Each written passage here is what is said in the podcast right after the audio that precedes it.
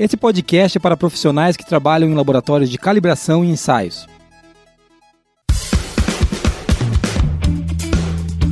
Está começando agora o QualiCast, o seu podcast sobre gestão, qualidade e excelência. Olá, eu sou o Geison Aranhard Bastiani. Eu sou a Marina Befa. Eu sou a Monize Carla. E eu sou a Maria Tereza. Seja bem-vindo ao QualiCast.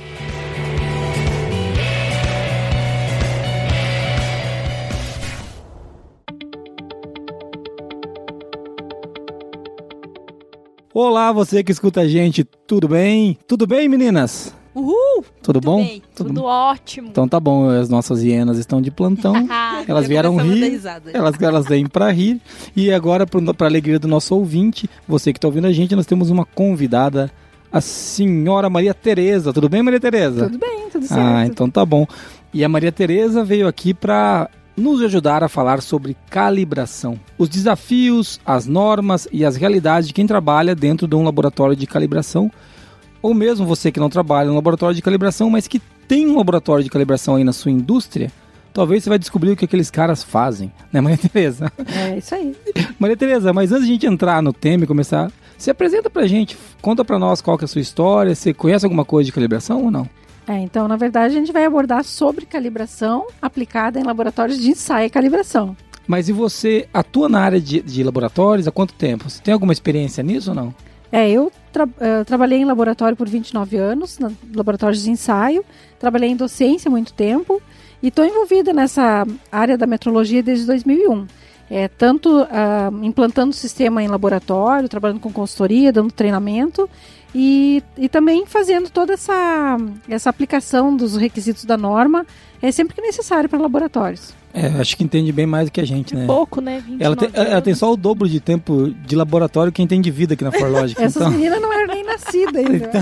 então, então Pior que sim, né? Não vamos falar sobre isso. É, é, a discussão para quem, para você, nosso ouvinte que não está nos vendo, é que a Maria Tereza, com toda essa experiência, ela parece mais jovem que a Monize. Mas a gente não vai falar disso. É, nós o que eu falo, né? Carrinho de firma, né? É, é, a gente não vai entrar nisso, né?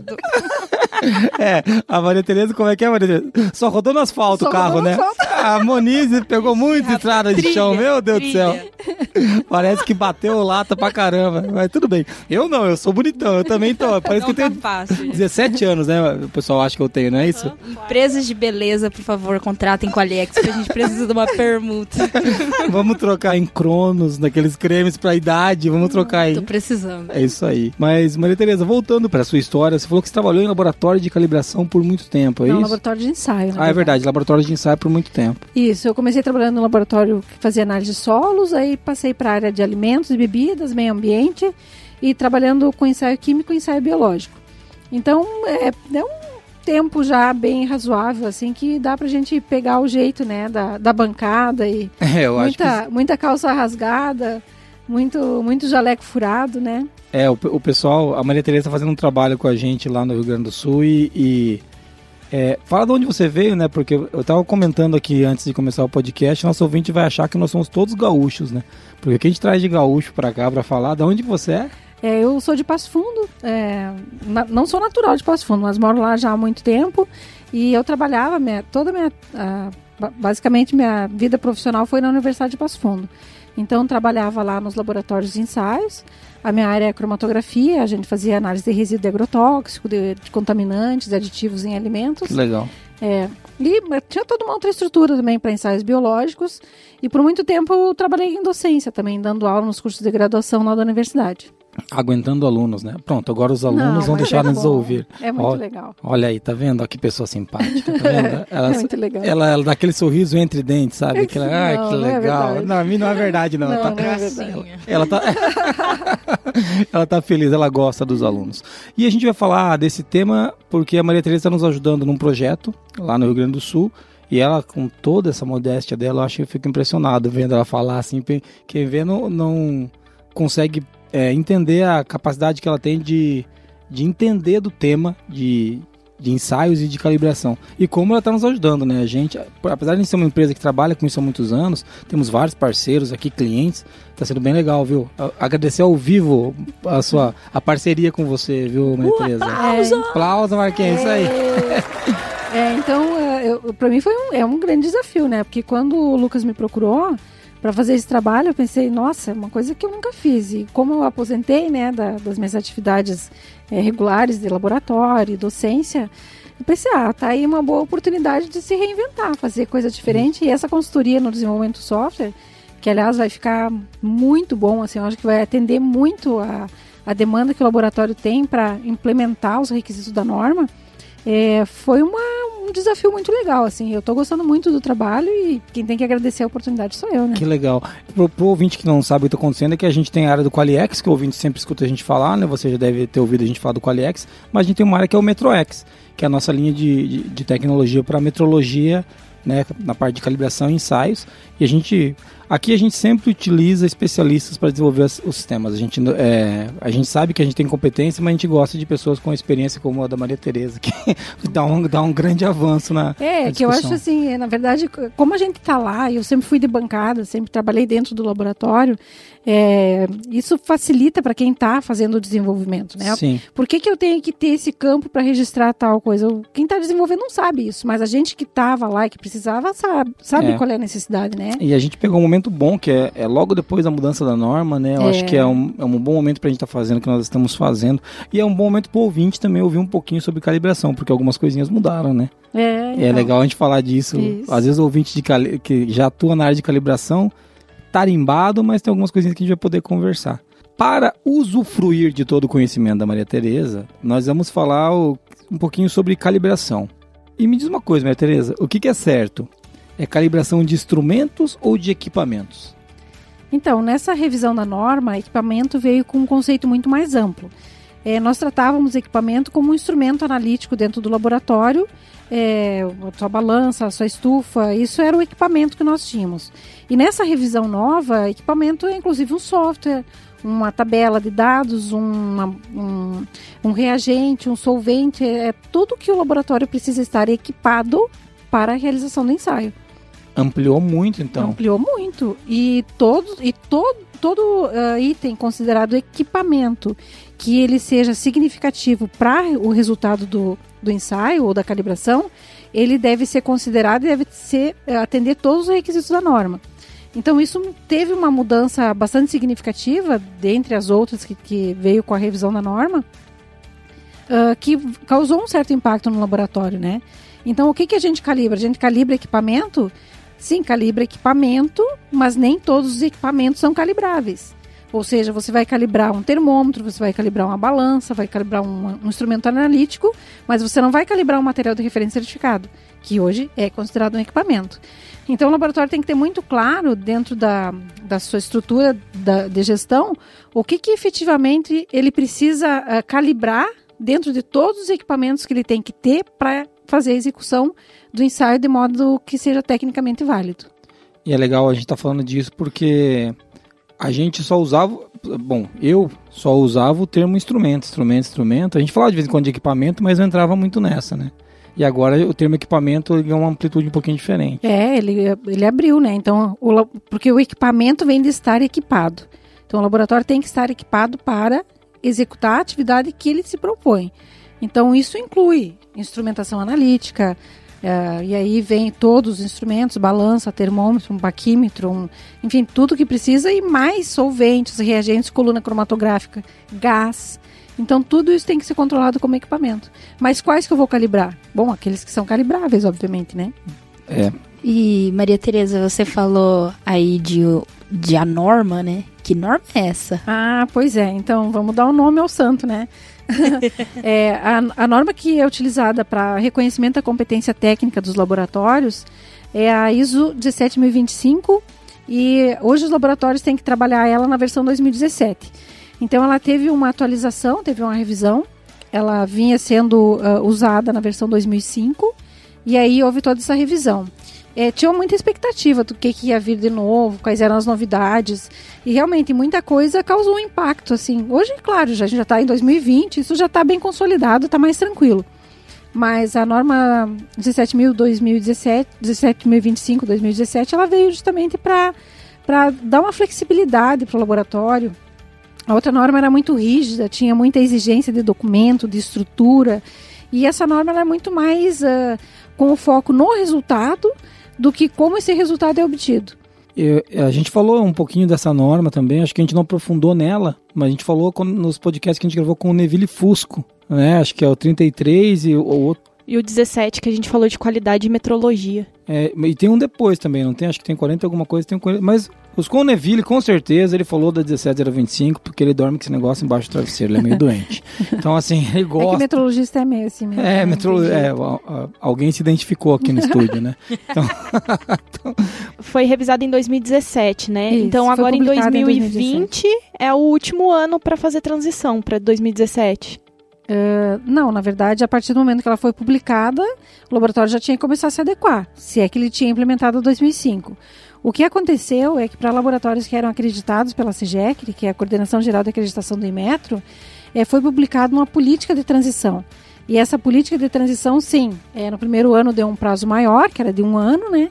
Depois reduziu isso para é, foi, foi, foi, reduzindo os prazos e agora esse prazo já se não se existe esgotou. mais. É, essa política de transição já acabou. Então, o, o laboratório que hoje é passa por uma avaliação de conformidade para fins de acreditação é, ou manutenção da acreditação, ele tem que é, demonstrar, então, que ele está com os requisitos implementados e mantidos e ele o prazo de adequação de possíveis não conformidades são os prazos normais que a CGEC estabelece para avaliações. Ou seja, se você ainda não, não fez a transição, provavelmente você não tem mais certificação nenhuma, já deveria ter feito. Já né? era. Já era. Só para é, corrigir aqui, no podcast, no episódio 28, a gente fala das principais mudanças da ISO 17025. É isso aí. Vamos Isso aí tiveram bastante mudanças bem significativas. Muita coisa permaneceu e muita coisa. É, os requisitos de gestão se alinharam muito à ISO 9001. Então, para organizações que já tinham né, familiaridade com essa norma, que já conheciam, que já tinham certificação ISO 9001, isso facilitou bastante. Mas muito laboratório não tinha, né? Então, muita coisa nova veio. Mas é bem legal. Muito bom. Então, vamos, vamos ouvir mensagem de ouvinte antes de a gente entrar no tema, meninas? Nós já estamos no tema, né? Porque agora a gente fez uma correção de curso aqui. Ouvintes mandaram mensagens nos acusando de devagar o tema, coisas que não faz, fazem nenhum sentido. É, é ouvintes, Isso é uma calúnia. Uma calúnia, né? E agora a gente entra no tema logo no começo do podcast. Depois das meninas começar a rir igual umas hienas, a gente entra no tema. E... logo no começo. logo no começo. Depois das risadas. É, vamos para a mensagem ouvinte? Vamos. Quem está falando é o Saulo Nascimento. Eu falo de Belo Horizonte. É, escuto o podcast, né, o Qualicast de vocês por meio do Spotify, igual eu coloquei para vocês.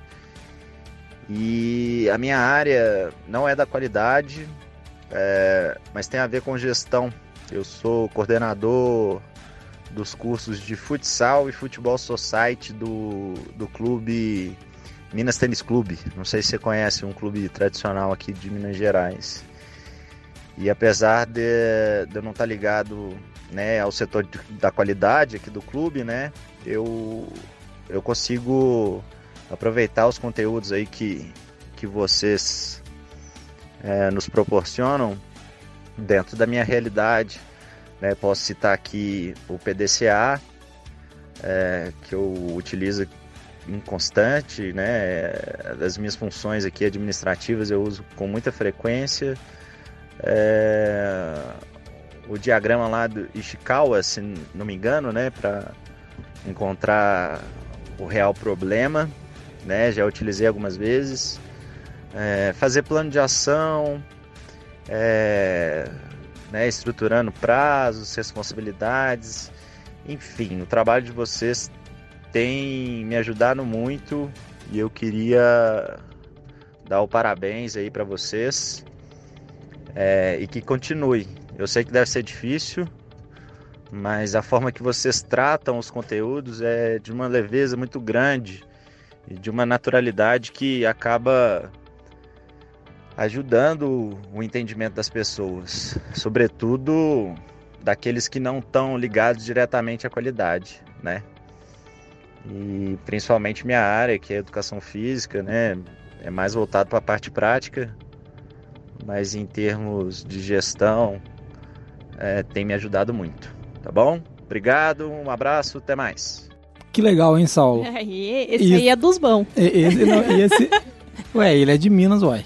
né? Onde, é, e assim, ele falou que ele, apesar de ele não estar tá na área da qualidade, é você que está na área da qualidade, meus queridos. Os outros é que eu não sei se estão. É. Você está ouvindo o Qualicast, está se autodesenvolvendo, você está é. buscando. Usa até o PDCA, cara, como que não é, né? É, não tem como.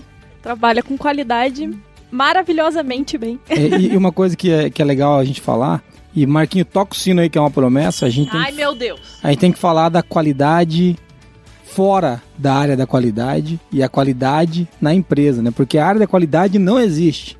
Se você está ouvindo a gente agora e você é da qualidade, talvez você esteja na Matrix, porque não existe a área da qualidade. É isso que eu, que eu ia perguntar. A área fora? fora da área é, a área da qualidade não existe. Eu, eu, fico pensando lá, esse exemplo que o Saulo trouxe agora, né? É, ele trabalha com qualidade. É. Ele está focado na qualidade. Talvez ele, talvez as pessoas lá que têm o título, sei lá, de analista da qualidade não estão conversando com ele ou não tem uma relação com ele por uma questão de trabalho mesmo, né? Não tem ligação, não que seja pior ou melhor. Mas a gente tem que gravar um podcast para falar de como a gente não ter área de qualidade na empresa para aumentar a qualidade da empresa. É, e na verdade, assim, você não, não trabalha uh, dentro da qualidade é, não necessariamente para implantar um sistema de gestão, para buscar uma acreditação. Você faz isso porque você tem convicção de que aquilo vai resultar um trabalho com, com, melhor, uh, com melhor desempenho, mais eficiente. Que vai atender os, o cliente, que, que vai atender requisitos. E que, os vai... resultados obtidos é vão ser muito melhores, né? A, quali a qualidade do produto que você vai entregar é muito melhor. Então, eu sempre penso isso. Quando a gente fala da própria 17025, é, o laboratório, ele tem liberdade para fazer a implantação da norma ou não, e não necessariamente ele vai ter que buscar uma acreditação. Isso é para demonstrar que realmente ele trabalha dentro de um sistema que pode ser rastreável, que é confiável, que é tecnicamente válido. E é bem, eu acho muito interessante esse depoimento do Saulo, porque demonstra que realmente assim, você não precisa é, implementar um sistema ou usar ferramentas desse sistema porque você vai buscar uma acreditação, ou vai buscar atender um órgão regulamentador, mas porque você quer trabalhar mesmo e entregar um produto de, de diferenciado. De qualidade, né? Porque você quer qualidade. É, é o cara tá buscando qualidade porque ele quer qualidade. Exato, ó. não é por outra coisa, porque ele quer ter Muito um legal. diferencial no trabalho dele. Muito legal. E o que que eu, eu, o Saulo ganhou, Moniz? Eu, tô, eu não sei. Marquinho, o que, que tem naquele baú? É ouro, o joias Saulo hoje ou... ganhou duas coisas. Ah. Primeiro, a missão de indicar o Qualicast pra galera da qualidade, né, Saulo? É verdade, essa é a primeira, primeira coisa. missão. É outra você coisa. tem que bater lá na porta lá e falar assim, como assim eu ouço Qualicast e vocês não? É, e você sabe como que você vai fazer isso, Saulo? Porque você vai lá esfregar na cara dele os stickers que você vai ganhar da qualidade. Fabulosos stickers da Forló. Ai, é, são lindos mesmo. Fecha esse barril, barril de ouro aí. Nossa, são lindos é mesmo. É isso aí. Se você também quer enviar um áudio pra gente e se pá, né, ganhar um sticker se o seu áudio for utilizado em algum dos episódios, é só mandar áudio para 43 998220077. É isso aí. Por enquanto a gente não vai mandar nem ouro nem joias, continuarão sendo stickers, mas são bonitinhos, não são? Ah, eu achei lindo. Eu já coloquei no meu computador. Achei. Ah, é isso aí. Aí, aí tá vendo? É, é, tá vendo? Adorei. Eu falei, ninguém dá bola para nós, mas os stickers são bonitos. é, e o Saulo vai ganhar os stickers para poder mostrar para a turma da qualidade. Marina, manda metade de um a mais. Ah. Só pra, pra ele falar assim, tó, metade, a hora que vocês mandarem. Corta, lá, no meio. Corta no meio. Ai, que pecado, a gente nem conhece as pessoas da qualidade. É. Mas eles até ouvem já. É, e, Mas provoca, provoca. É, provoca, provoca. Daqui a pouco chega um áudio xingando é, a gente de novo. Depois você não quer os áudios xingando. Eu quero sim, pode mandar. Cara, não tem como a gente agradar todo mundo, cara. É uma coisa que a gente. Eu acredito muito aqui. A gente vai desagradar de vez em quando mesmo. Ao mesmo tempo que as pessoas falam que a gente divaga um pouco, e isso é verdade, tem um depoimento do Saulo dizendo que o tema é leve. A gente faz isso para tentar deixar o tema leve, né? É, esse negócio de todo mundo gostar da gente, tinha um, tinha um colega meu que dizia que a gente não é dinheiro que todo mundo gosta, né? Alguém não vai gostar. Muito bom. É. A gente não é stickers que todo mundo É, a gente é. não é dinheiro nem stickers. Antes de continuar, então, é... Marquinho, apesar da gente estar tá falando de MetroX, né? Falando de metrologia, quem paga a fortuna que a gente usa para imprimir esses stickers que vão valer mais do que bitcoins no futuro? Quem é que paga essa fortuna? Por favor, coloca aí quem banca esse Qualicast. O Qualicast, uma iniciativa do grupo ForLogic, patrocinado pelo Qualiex, o software para quem quer implantar um sistema inteligente de gestão da qualidade. Para mais informações, acesse qualiex.com.br.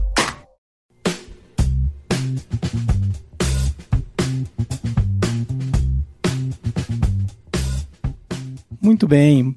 Maria Tereza, agora no salve, a gente vai ter que falar de calibração e eu não sei calibrar nada. Ei, ah, eu, não, também não, eu também não sei calibrar nada. Não sabe calibrar. eu só uso serviços de calibração. É, então, vamos falar um pouquinho sobre o que é calibração. É, vamos falar assim, ó, por que, que eu preciso calibrar? Pra quê? Pra quê? Que é verdade, é Pra que a gente calibra alguma coisa? É, né? pra quê? É. Vai, vai, que tem um ouvinte nosso que não é da área de metrologia, é o cara da qualidade, lá um analista, você que tá ouvindo, a gente analisa a qualidade, e ele vai perguntar, mas pra que calibrar? Por que, que eu vou calibrar um instrumento, um equipamento? É, eu vou ter que dispor de um recurso, né, do laboratório para fazer isso? Bom, é, existe um requisito da norma que estabelece que todo equipamento utilizado dentro do laboratório ele tem que ter a exatidão requerida para aquela determinada atividade. Então, se você usa uma balança para medir uma massa de algum da amostra, de algum reagente, seja lá do que for, essa balança ela precisa demonstrar que ela tem exatidão suficiente para aquela aplicação. Então, para que, que a gente, como é que a gente vai demonstrar isso? Através de um processo de calibração. Então, a calibração ela, ela nos dá a ferramenta, nos dá a evidência de que aquele instrumento ele está apto, está adequado para aquele uso. Então, quando, quando esse equipamento chega da calibração, você recebe um certificado de calibração ou um documento similar, mas geralmente os laboratórios de calibração usam um certificado de calibração. É, o laboratório tem que analisar criticamente aquele certificado para avaliar se aquele instrumento está adequado para aquele determinado uso. E ele estando adequado, ele é colocado lá em serviço. Então a calibração é isso, ela serve para nos dar a ferramenta de avaliar. Eu estou falando é, dos laboratórios que utilizam a calibração, tá? É, para avaliar se aquele equipamento está uh, de acordo com o uso pretendido. E, e, assim, é legal você falar disso desse jeito, porque quando você fala de laboratório, a gente tá. Eu estou pensando num laboratório que, que, que manda um instrumento calibrar em outro laboratório terceiro e recebe o instrumento de volta, é isso? isso? Mas ao, ao mesmo tempo, muitas vezes esse laboratório é um, é, um, é um setor de uma indústria, né? Algumas vezes você tem uma metrologia na indústria, onde eu não tenho um até tem um laboratório, vai, é um laboratório de calibração isso. também, mas a indústria também faz isso, né? Porque ela tem que pegar aquele aquele paquímetro, aquele manômetro, aquele. E avaliar se está de acordo avaliar com Avaliar para botar no processo produtivo. Está com a especificação, exatamente. Então, é, a, aplicação que o laboratório vai dar para calibração é justamente essa: é para avaliar, para fazer uma análise e para ver se o erro daquele, daquele instrumento, mais a incerteza do, do laboratório, do meu provedor externo que está fazendo esse trabalho, ele atende aquele requisito que para onde eu preciso uh, usar aquele determinado instrumento ou aquele determinado equipamento. Muito legal. Então, a calibração serve para a gente saber se aquele instrumento está bom para usar no meu processo ou não. Isso. É isso aí. A gente já conversou disso há um tempo atrás aqui, os episódios de metrologia, basicamente. Mas a calibração ela é, ela é necessária para tudo, né? A metrologia ela é utilizada em todos os momentos. Desde quando você vai comprar fruta no mercado, se aquela balança estiver errada, ela te rouba 30 gramas, 40 Isso. gramas, 60 gramas. Isso. Né? E é importante a gente ter, de novo, né? Lá no mercado, o uso pretendido é o quê? É pesar a fruta com uma certa incerteza e um certo Isso. erro, né? é, e já são balanças que têm uma. É, que tem uma, uma, legislação própria, tem uma portaria uhum. do Imetro que estabelece, né, para esses fins, mas, uh, mas sim, então a, a, aplicação da calibração, ela serve para isso, né, para a gente ter confiabilidade naquele instrumento que você está utilizando. Imagina se tu não sabe como é que aquele termômetro se comporta dentro daquela estufa. É, quantas vezes tu sai e vê um termômetro de rua marcando lá 50 graus? Tá 50 graus? Não, não tá. Quer dizer, tem alguma coisa, ou aquele termômetro tem um erro, ou ele está é, usado de maneira equivocada. Então, assim, é importante a gente conhecer como é que, o quanto de real aquele instrumento está me dando de informação daquela situação que está acontecendo. A temperatura está a 30 graus, eu preciso que ele me diga que está a 30 graus com uma margem de erro aceitável para aquele processo. Uhum. Então, a, a, calibração, a metrologia, ela está em todo lugar. Toda, toda situação que a gente vê, existem situações meteorológicas ao nosso é, o, o, nosso ouvinte que às vezes trabalha numa indústria, sei lá, de plástico, de, de alimentos, ele vai falar, pô, mas aqui a gente tem pouca a gente usa pouca metrologia. É que talvez não esteja claro aonde está, não esteja claro onde está usando lá dentro, porque se você for pesar, sei lá, pacote de café né? Para é. você pegar uma amostra do que está saindo, você vai ter que ter que estar tá certa essa calibração, senão você pode estar tá mandando o café a mais ou a menos, né? Isso, e, e, e acaba gerando um, um, problema com o teu, com o teu cliente. Exatamente, enfim. exatamente. É, mas realmente, esses são os grandes benefícios da calibração. É, o atendimento à norma, obviamente, né? Para você, você conseguir é, efetivamente demonstrar que você está cumprindo aquele requisito e a segurança para quem está utilizando aquele instrumento de dizer não, ele está trabalhando dentro de uma faixa de segurança que eu posso confiar nessa nesse valor que ele está é, dizendo para mim aqui desse resultado desse ensaio ou dessa calibração. Muito legal, acho que. Então agora eu vou querer calibrar as minhas colaboradoras aqui. para ver se eu posso utilizá-las no meu uso pretendido, que é gravar um quality. A de erro vai estar acima. Não é, eu acho que vai ter que botar um intervalo de erro aí. É, gigantesco, gigantesco. Mas não, pessoas não podem ser calibradas. Não. Infelizmente. Infelizmente, como é? Mas oh, imagina, né? Imagina se me calibrasse. É, tu sabe que tem equipamento sem calibração, né? Tem calibra... equipamento de quê? Que não tem calibração. Tu manda é. lá, o cara falou, ó, esse aqui não tem jeito. É o Jason. É, é o equipamento Jason. Esse, esse não tem jeito, é o Jason. Esse não tem Jason. é, esse não tem Jason. Esse equipamento Jason agora, a gente vai é. chamar aqui na empresa. É. O pessoal do Metro X que está desenvolvendo produto novo, coloca equipamento Jason lá, é equipamento que não dá calibração. Não dá calibração. Ou o erro é muito grande. É um absurdo esse equipamento, é o Jason. Tem que segregar, porque isso aí vai dar problema. Tem que segregar. Coloca numa jaulinha. Equipamento Jason, muito bem. Falando disso, é, quais são os equipamentos que a gente pode dizer que são calibráveis, então? Porque a gente tava, a gente começou lá no comecinho falando sobre instrumentos e, e equipamentos, e você citou que alguns equipamentos não são calibráveis, mas quais são os instrumentos que são calibráveis? Oh, geralmente, assim, vamos falar em laboratório de ensaio, tá? O mais tradicional. Estufa, banho-maria, termômetros, termigrômetros, é, pHmetros, esses instrumentos de, de medida, condutivímetro, espectrofotômetro. Então, todos os equipamentos que são utilizados para alguma medida. É, o que, que não se calibra, né? Material de referência certificado, porque isso é um equipamento, mas a avaliação desse produto para avaliar a exatidão, se ele serve para aquele uso, é outro tipo de avaliação que eu tenho que fazer. Então, são esses equipamentos que têm uma medida e que são passíveis disso. Manômetros, que mais? Vidrarias. É... Vidraria tem que calibrar? Sim. Olha só. Isso eu já sabia, mas o nosso ouvinte talvez não. Ah. Ah. É que a gente tá atende tá querendo, bastante. Ele está é... querendo me surpreender não, já.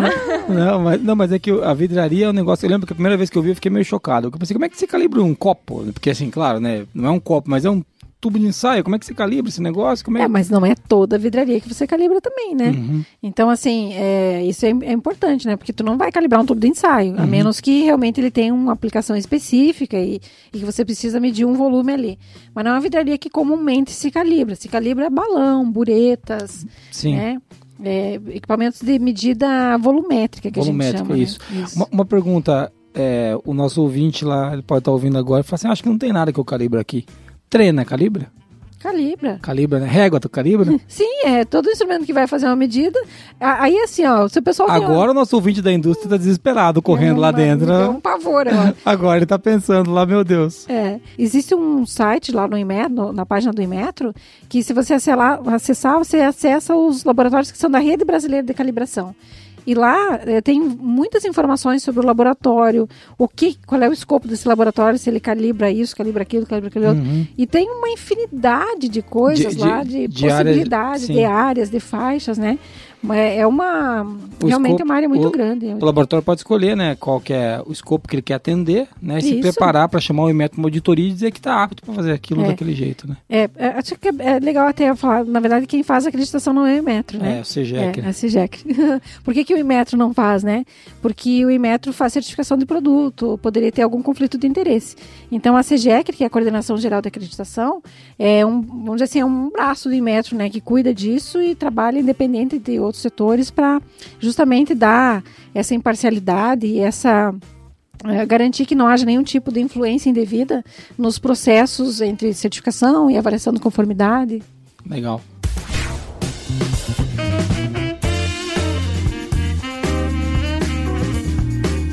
Maria Tereza, uma das dúvidas que eu vejo que assim apavora a galera que, que trabalha com calibração qual que é a periodicidade ideal de calibração de um instrumento, equipamento, né? Que é, é Sim, é a forma mais ampla. Uh, algumas, uh, para alguns equipamentos existem documentos orientativos, por exemplo, para a própria balança, seja que tem um documento orientativo que orienta que o laboratório deve fazer a calibração anualmente. De uma maneira geral, o laboratório pode estabelecer essa periodicidade, porque é como eu disse, para que, que a gente calibra? Para avaliar a exatidão do instrumento.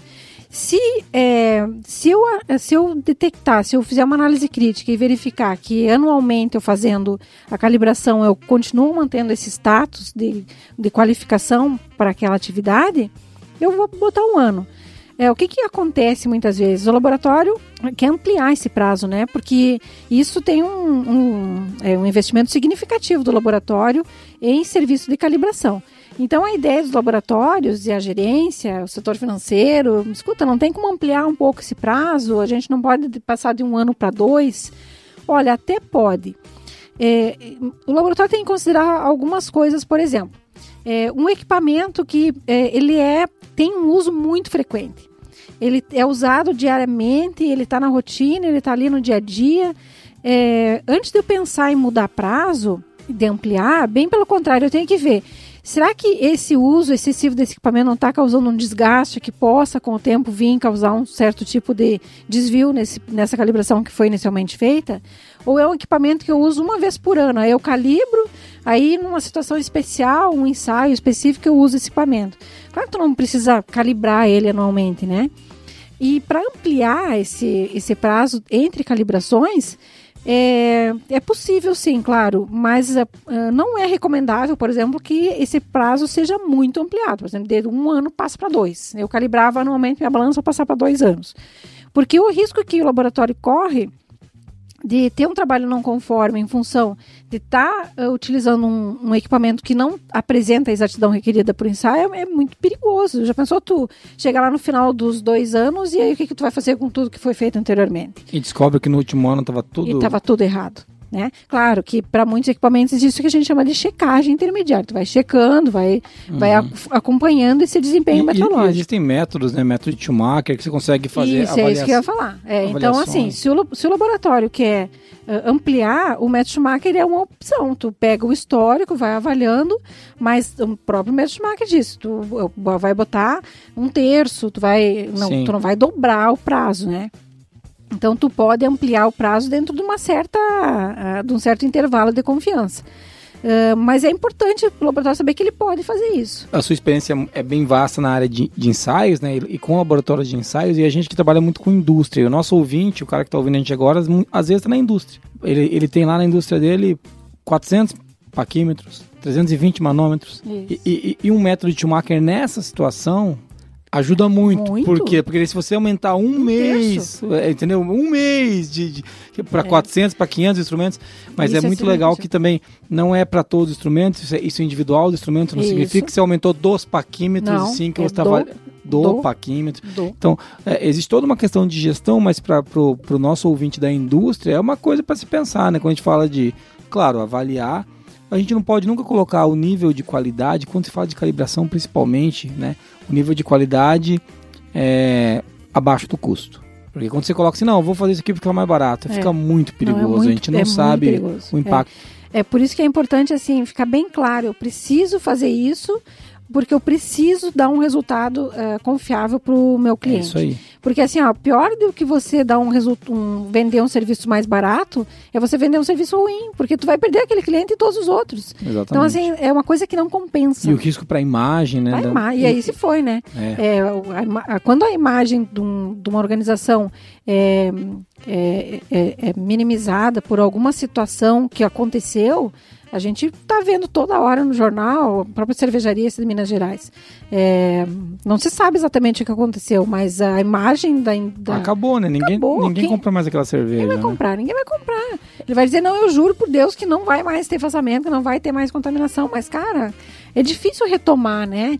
E assim como, como essa empresa, qualquer situação que que, que aconteça. E, e, e, a notícia ruim, como é que tem uma história que fala assim, ó. Ela se espalha muito mais muito, rápido. É, mas assim, ó, tu fala uma. Um, tu comenta com 10 pessoas um assunto ruim sobre uma determinada empresa, uma determinada situação, e com duas pessoas uma, uma, uma coisa boa. boa né? Uma notícia boa. Então ela se dissemina muito rápido. E, e como a, a, a informação hoje está andando muito rápido, tem grupo do WhatsApp para tudo. É. Então, assim, onde você teve um problema com uma, determinado, uma determinada empresa, rapidinho todo mundo fica sabendo. E a gente não pode esquecer que, como a gente está falando aqui, especialmente né, de laboratório de calibração e ensaios, é. o que esses laboratórios vendem é confiança, né? Isso. A gente não pode esquecer que quando você manda um equipamento para fazer um ensaio, uma calibração, o que você está esperando é o resultado daquilo para tomar uma decisão. Exatamente. Então, assim, então, é, é, uma coisa é, é Vamos, vamos, usar um exemplo esdrúxulo. Alguém que fabrica cadeira fazer uma cadeira que ficou pensa, que tá torta, você vai lá e manda trocar. É, todo, é, é, é, você vai lá, você vai lá e fala assim, bom, beleza, tua cadeira ficou torta porque você fabricou ela errado. É. Agora, quando você manda ensaiar uma cadeira e o cara fala, você pode botar aqui pode, 120 quilos, vai, porque eu ensaiei, ela é. vai aguentar. Vai ter é. O cara coloca 90 quilos, ela quebra, cara. Nossa, é muito complicado. É, entendeu? Imagina porque confusão que isso dá, né? É, porque você preparou um processo produtivo para aquela cadeira, você já está produzindo aquilo em escala, você tem que fazer um recal disso. Quanto é, é que vai custar? E olha só, e se tiver recal, e quando não tem recal? Quer dizer, o produto, por exemplo, um alimento já foi consumido. E aí, como é que fica? Uma água foi liberada para o consumo. Então, é, é a, a, responsabilidade que a gente tem como laboratório, seja de ensaio, seja calibração, porque é, aquele item que está sendo levado para o laboratório para ser, passar por aquela atividade, seja ensaio, seja calibração, é, tem para o cliente uma importância, é, às vezes, fundamental para o próprio negócio dele. Então, é, é muito importante que a gente tenha essa responsabilidade.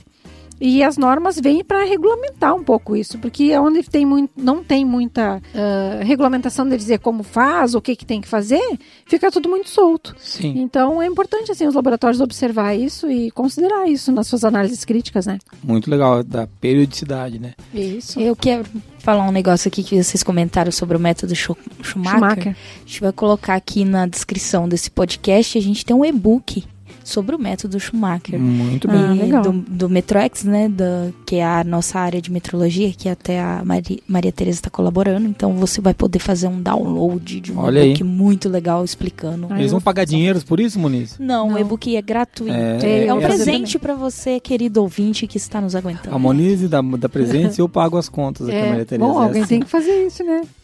Alguém tem que fazer. É, alguém tem que fazer. É, uma outra coisa que, que eu queria perguntar, acho que é legal a gente conversar, né? É, você falou um pouquinho dessa história de, de, dos laboratórios estarem atentos à periodicidade, mas eu quero fazer uma pergunta agora emendando nessa. E o critério de aceitação, hein, Maria Tereza? Como é que a gente define o critério de aceitação? É, sabe que isso é uma, uma pergunta que o pessoal também faz muito, assim. Eu trabalho bastante com consultoria e uma coisa que o pessoal pergunta, mas como que eu vou, qual é o critério que eu vou usar? Bom, tem algumas normas ISO que estabelece para vidrarias, por exemplo, você acha norma. Você pode usar a portaria do Imetro para balança. É, e quando não existe, né? Quando existe é fácil, né? Você pega ali e aplica aquilo lá. Mas quando não existe, assim, não tem nenhuma uma, uma regulamentação para aquilo ali. É, o laboratório tem que avaliar para que, que aquilo, é, aquele, aquele equipamento vai ser utilizado. E uh, estabelecer o erro máximo tolerado que ele pode ser para aquele processo. Por exemplo, uh, você tem uma, um banho-maria que trabalha uh, é, 40 graus mais ou menos 2, tá? Então, assim, você vai mandar calibrar o seu banho ou o termômetro que vai usar para controlar essa temperatura. Então, você vai ter uma tolerância total do teu processo de 2 graus para cá e para lá. Então, é o total 4, né? É, mas como que eu vou estabelecer qual é que é o meu erro máximo? Em lugar nenhum fala isso, porque o método diz mais ou menos 2. Só que eu não posso considerar mais ou menos 2, porque se eu considerar mais ou menos 2, eu já estou no limite. Então, existem também algumas normas que estabelecem que você deve considerar a partir de um terço até um décimo, quando é muito rigoroso. É, mas geralmente, assim, para não trabalhar muito enforcado ou muito no limite, é, um terço, quando é, é um intervalo grande, no caso dois a mais, dois a menos, 4 graus, é um intervalo bastante amplo, né? Então o laboratório pode estabelecer. E é sempre o dono do processo quem define o critério de aceitação, né? Porque a gente já teve outras conversas aqui que é, existia um papo assim, é, eu quero que o laboratório defina o meu critério de aceitação. Sabe, o prestador de serviço definiu o critério de aceitação do cliente que manda um instrumento calibrar, por exemplo. Ah, não, mas tu está falando o seguinte, eu vou mandar calibrar e eu tenho um critério para aceitar essa calibração, é isso? É isso aí. Ah, mas isso ele, o cliente tem que dizer para ele sim, porque isso atende a um outro requisito da norma, que é servi produtos e serviços providos externamente. Então, assim, quando eu vou contratar um serviço de calibração, tá? Vamos uhum. manter no foco da calibração. Então, você vai contratar um serviço de calibração. Você tem que avisar lá para o seu provedor externo é, qual é o, o que, que, é o produto que você quer que seja provido, então uma calibração.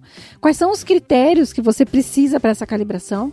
E aí, nesses critérios, quem está comprando o serviço tem que deixar claro.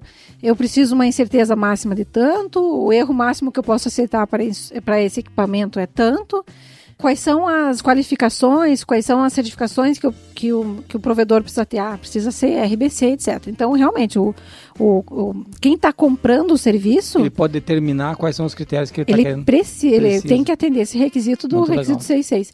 E uma coisa interessante é assim, ó. Ah, eu vou informar que o erro máximo que eu aceito para esse instrumento é de 0,1, tá? Um termômetro. Mas é óbvio que o, que o, que o provedor, o laboratório que vai fazer a calibração, ele não tem como garantir que o erro máximo vai ser 1. Mas ele sabe que uh, o limite máximo para aquele instrumento é 0,1. E aí, se for acima disso, ele pode informar o laboratório e dizer, olha, o erro deu, deu acima disso, você quer que eu siga com isso? A gente para por aí mesmo. Mas o laboratório precisa sim informar para o provedor, essa, dar essas informações, né? é bem importante. Muito legal. Critérios de aceitação sempre geram dúvidas. Acho que muitas, são, ah, muitas dúvidas. Eu acho que da época que eu conheço de metrologia, que é pouco, é onde estão as maiores dúvidas todas as vezes no critério de aceitação. É. Ah, então, assim, regra geral. Se existir uma norma, você segue a norma. Então, para vidraria... Pro... Senão, você determina o teu critério de acordo com o seu processo. Do processo. Exatamente. Muito legal. Olha aí, tô craque, né? Tá, pode começar a consultoria já. Não, pelo amor de Deus, eu não quero mais serviço, Maria Tereza. Eu quero menos trabalho. Maria Tereza, você brincou algumas vezes, né? Ah, eu não realizo calibração. Não. Quem que pode realizar a calibração? Então, Fala Boa aí. pergunta. Eu não ah, quero que vocês me contem. Ele, ele quer falar, o agora ele vai responder por mim. Eu ia, eu ia falar, eu que aqui. não. Eu não consigo ah. calibrar nessas duas meninas aqui. Mas essa aí acho que não tem calibração, não. Não tem, né? não dá. Tá fora. Vai pra mesma galinha tá que fora, é, já tá fora do critério de aceitação, as é. duas. E o Marquinho também, né? Tá também. Tá aí, Marquinho, ali. olha aí. É, nem Todo mundo sabe que o Marquinho não presta. Judiaria, mentira. Coitado do Marcos. Não, o Marcos mentira. é o nosso herói. É, é, o cara que manteve o Qualicast nos trilhos. É o cara mais bem vestido. Repare nas fotos do Qualicast. É. Você que vê o Qualicast, repare nos detalhes da roupa do Marcos. O, hoje, vai hoje a gente tinha que fazer que uma é- fotinha, hein? É, nós vamos gente, ter uma foto. Vamos? Vai ter uma foto. Pessoal, perceba, recomendo. perceba o Marcos. Você vai entender o que, que é estilo. Estilo. O que, que é estilo. Bom, voltando pro assunto. Quem que. Vamos lá, Maria Teresa. Você devagou agora. Agora foi culpa sua.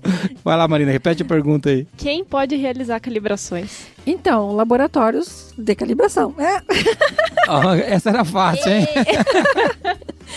Não, é assim. É, quando um laboratório precisa que, é, que essa calibração seja rastreável ao sistema internacional, então ela tem que procurar um provedor que tem essa qualificação. Então, no Brasil, a rede brasileira de calibração, ela, ela estabelece né, esse padrão de qualidade. É, mas existem laboratórios que são pertencentes à rede, mas que fazem calibrações rastreáveis é, e que fazem calibrações é, que não são rastreáveis. Então, uh, não, um mesmo laboratório pode ter dois tipos de serviço, acreditado a, e não acreditado. É, a gente aqui, da experiência que eu tenho com os nossos clientes, eles chamam de calibração RBC, isso. Aquela calibração rastreável pelo sistema Isso, brasileiro. Sistema e, e, e, a calibração rastreada, Isso. que é uma calibração que, que não está ligada a.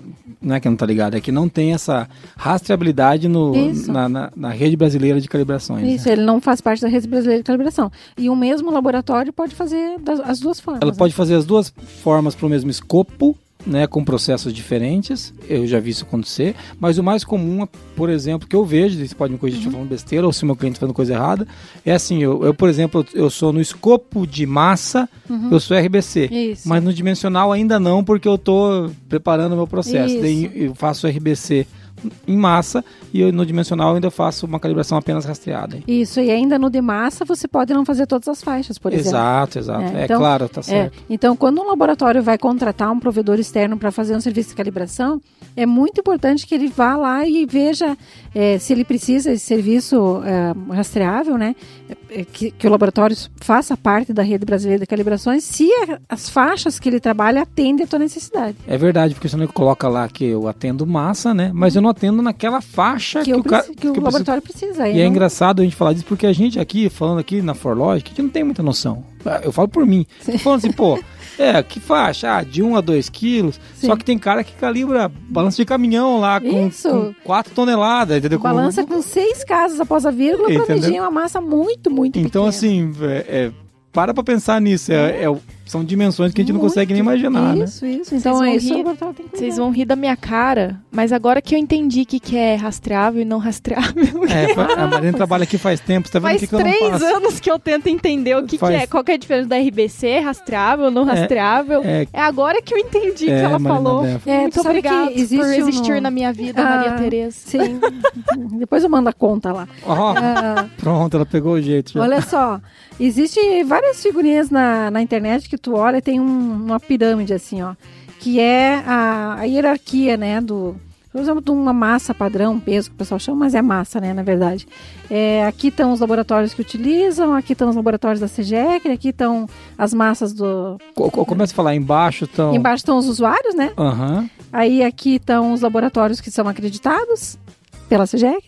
Aí aqui em cima estão as massas do próprio metro. E aqui em cima está a massa de referência, lá, o pai de todos, né?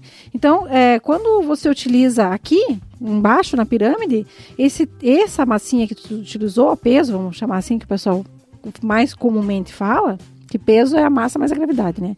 Então, a, essa massinha aqui, ela, ela tem que ser rastreável até a pontinha dessa pirâmide aqui. Ou seja, quando eu uso lá no meu laboratório, interno da minha indústria, o meu, a, o meu conjunto de massa padrão, uhum ele tem que estar tá rastreado no laboratório que eu do de cima, que eu mandei calibrar, que vai estar tá, que vai estar tá rastreado é onde, ele calibrou, onde ele calibrou no Imetro lá.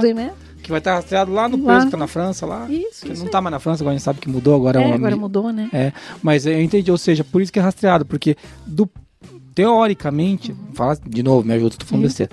Teoricamente, se, eu, se a gente comprar um joguinho de massa aqui para calibrar alguma coisa, uhum. ou um cliente nosso aqui que calibra uma balança, eu devo conseguir chegar até o peso da França. Isso. Eu tenho que saber toda essa cadeia. Sabe por que, qual que é, a incerteza desse... É, é por isso Sabe que... por quê? Porque dá para rastrear. É isso aí. isso. Marina, olha só. Marina Beff, você é um gênio. Descobriu. Descobriu. A, cara roda. que a Moniz fez, ela não tem preço, gente. A Moniz ficou pensando assim, eu, eu, eu vivi para isso. O que eu estou fazendo aqui. É. Não, mas não. sabe que é, é incrível, mas às vezes é bem isso. Dá aquele insight na pessoa, ela fala assim, ó, puta, era isso. Mas, mas, Nossa, era só isso. Mas, mas, você vai esperar o quê de uma pessoa que a gente pegou de um sítio para trabalhar na qualidade? Entendeu? A gente tá dando treinamento. Evoluiu, evoluiu, você tá evoluiu. vendo? Nossa, evoluiu. evoluiu. A gente pegou ela numa porteira aqui em Sertaneja, então, que ela então. tava ali sentada, perdida. Júdia. É, é não, tiramos as remelas, tudo. E deu uma... Tirou, Agora Tirou o chinelinho de dedo. Cortamos, é, veio de Havaiana fazer entrevista. Agora vamos. Ô, louco, Havaiana custa caro. É, agora Havaiana, naquela época não custava. É. Então, mas legal, acho que ficou bem clara essa, essa questão do rastreável que a Marina Befa, a epifania que Bom, ela teve alguém, agora. Alguém entendeu. Alguma coisa. Espero que os nossos ouvintes, alguém é, também. O nosso ouvinte que está lá uma hora. dessa, desse papo nosso é, aqui, né? O nosso ouvinte que está lá agora está pensando, meu Deus, eu devia gravar um podcast ele, também. É, ele está com pena. Com pena. uh, e uma coisa importante também, é, que cabe bem para esse tema aqui, é o programa de calibrações. Isso é para atendimento a outro requisito da norma, dentro do requisito equipamentos. E isso, é, para que, que se tem um programa de calibração? Para ajudar na gestão dessas calibrações. E o que a gente observa muito nos laboratórios é que a norma fala, você tem que ter um programa de calibração e você tem que analisar criticamente esse programa. Então, todas essas questões que a gente vinha abordando sobre quais são os meus critérios, qual é a minha periodicidade, isso vai estar estabelecido nesse programa. Ou seja, o programa é o grande arcabouço onde a gente vai ter essas informações macro sobre o processo. É eu? É eu, assim, no meu laboratório, é, é a minha, minha, minha bengala, né? É onde eu tenho toda a segurança para. E assim, o que, que acontece nos laboratórios? O laboratório não faz análise crítica.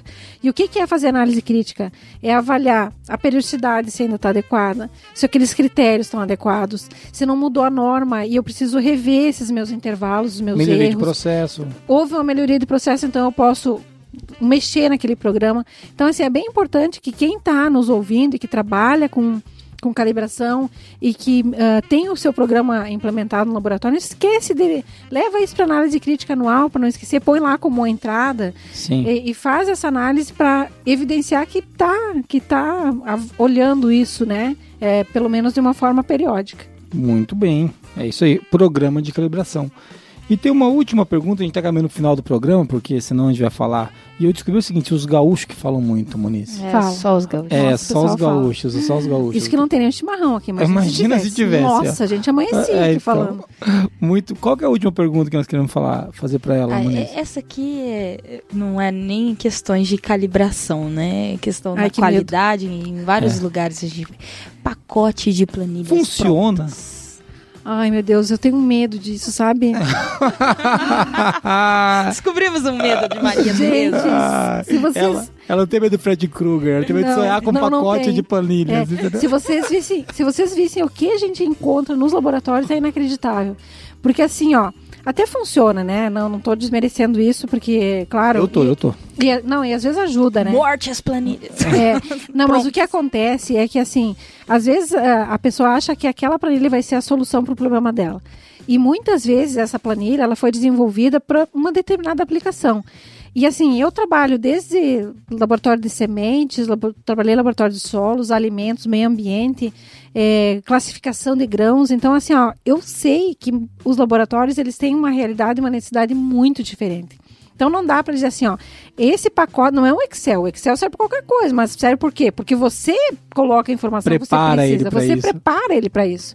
Agora você achar que você vai comprar um pacote de consultoria, um pacote de planilha, um pacote de alguma coisa, e que isso vai ser que nem um sapatinho de princesa que vai dar bem certinho no seu pé, da Cinderela, não vai, gente. Assim, Ô, Cinderela, acorda, meu irmão.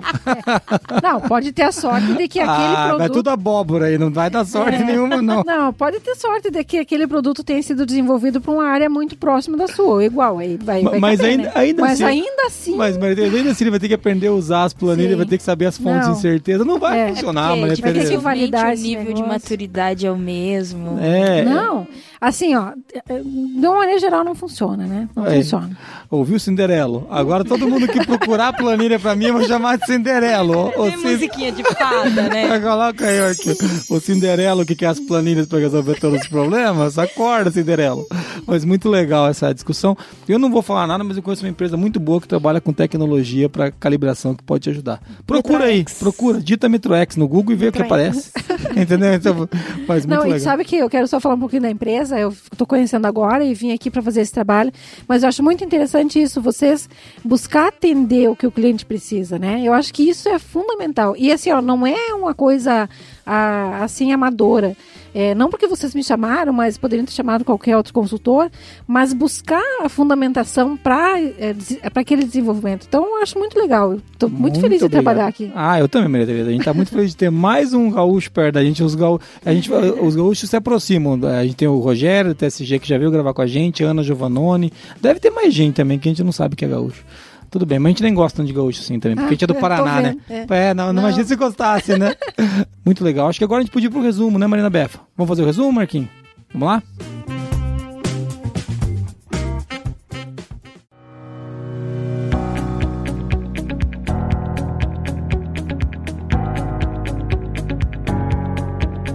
Vamos lá então, começamos falando qual é o correto, se é a calibração de equipamentos ou de instrumentos. Depois falamos um pouquinho do porquê calibrar os equipamentos, né? Quais são os equipamentos calibráveis e os não calibráveis? Qual a periodicidade ideal de calibração dos equipamentos? O que, que é um critério de aceitação? A gente deixou o link para o método Schumacher na descrição do programa quando a gente falou da periodicidade. Isso mesmo, para o e-book, né? É, falamos um pouquinho depois quem pode realizar calibrações, o que são calibrações rastreáveis e não rastreáveis, o que, que é um programa de calibração E falamos por último do medo da Maria Tereza, que é o pacote das planilhas prontas. Cinderelos, Cinderelos. É isso aí. Chega e. Cinderelos entenderão. É, isso aí. Se- ah, com certeza. Quem E- comprou um, um presentinho desse deve vai concordar com a gente. Meninas, vocês gostaram do podcast até aqui? Aprendizados, né? Aprendizados. Aprendizado. A, Mari- a Só depois de cinco anos entendeu o que é Epifanias- rastreável e não rastreável. Tô saindo daqui totalmente satisfeita. Ela gravou três podcasts com o Neville e não entendeu. Vou ter que explicar isso pro Neville depois. Ah, né? mas eu sou professora, né? É, não, Ai, não, você não, viu, né? não, mas é, não, não é culpa do Neville, a culpa é dela, É Maria Tereza. Você me eu desculpa, ela é lerda. a Marina Befa. Eu não sou vem lerda. Mas E eu- olha que nem tá de manhã, hein? é, é eu verdade. acho que os outros foram gravados de manhã, por Pode isso. ser isso, faz, faz sentido. Não, tá, eu sou lerda mesmo. Mas eu queria, eu queria agradecer você que veio ouvindo a gente até aqui. Obrigado, meninas, vocês duas também por virem participar e rir bastante da gente. E principalmente por preparar essa pauta que eu não alterei hoje. Segui a Importante. É, tá vendo? Olha. Finalmente. Ai, ai, ai, ai. Tentei manter a pauta da maneira como ela chegou aqui. Até porque não couberam melhorias, por isso que eu não, não melhorei. Olha só que elogio. Eu falei que não com melhoria, falei que tava boa. Mas eu quero agradecer vocês pelo trabalho. Quero agradecer em especial a quem tá nos ouvindo e, e a Maria Tereza. Obrigado, viu, Maria Obrigada Tereza? pela oportunidade. Pelo podcast. Muito bom. Gostou de gravar o podcast? Gostei, bem melhor que os videoaulas, né? Ah, bem melhor do que vídeo aula, tá desesperada com Tô os... apavorado com os Isso, videoaulas. isso Mas- já é um spoiler. Mas É tá um ficando- spoiler, né? Vai tá ter. ficando bem legal, hein? Eu É. recomendo o pessoal dar uma olhadinha lá, vai ficar É. muito legal. É isso aí, tem novidade, vai ter no- existirão novidades na Academia do Viver Excelência. Fiquem de olho. Fiquem de olho. Mas muito obrigado você que veio ouvindo a gente até aqui. É, foi um podcast legal de gravar porque eu sempre gosto de falar de metrologia porque eu acho que a gente, assim como a qualidade, dá pouca importância pro tema. E eu, eu, eu gosto muito da, gostei muito da conversa que a gente teve aqui. Eu já gostei das, com o Neville, que o Neville é meio doente por metrologia também. É todo mundo que mexe com É, metrologia acho é, que né? é. E, e- Sistemático isso. é, e eu sinto que falta um pouquinho disso. Mas você que veio ouvindo a gente até aqui, eu espero que você tenha aprendido um pouquinho mais sobre meteorologia e possa levar isso aí para para qualidade. Se você puder, se você é da qualidade, manda pro cara da meteorologia ouvir o podcast, procura os outros para ele ouvir também, tá? E E se é, você é da metrologia, manda pro cara da qualidade. é isso aí, porque ele também tem que saber o que você faz aí. É exatamente Isso isso. Muito legal. É, Moniz, se a pessoa quiser mandar um áudio pra gente e ganhar aqueles stickers fabulosos, ela manda para que número? 43 99822 0077. E, e Marina, se a pessoa quiser mandar um e-mail pro, pro Qualicast, como é que ela faz? Contato arroba qualicast.com.br. E Maria Tereza, se a pessoa quiser te encontrar, onde que ela vai? Um passo fundo. Ah, em Passo Fundo. Mas é, olha só, tá piadista ela. Entrei no Cleo. Não, eu, eu tenho um e-mail, eu tenho uma empresa, né, que, da consultoria, mas eh, pode ser pelo e-mail evidência.auditoria.gmail.com. Muito legal. E, e se você quiser falar com a gente, nós estamos nas redes sociais. Procura o Geison, a Moniz e a Marina Befa. E também a Maria Tereza tá no LinkedIn, Maria Tereza? Sim, sim, Maria, Ah, Maria Tereza. É, Maria Tereza Friedrich. Friedrich. É facinho de vocês Nossa, digitarem no LinkedIn. Vamos deixar o link aqui na descrição. Na descrição. É. Bom, obrigada. Então tá bom. Obrigado você que veio ouvindo até aqui. Foi muito legal fazer esse podcast para você. Um abraço. Até mais. Um abraço. Até mais. Tchau.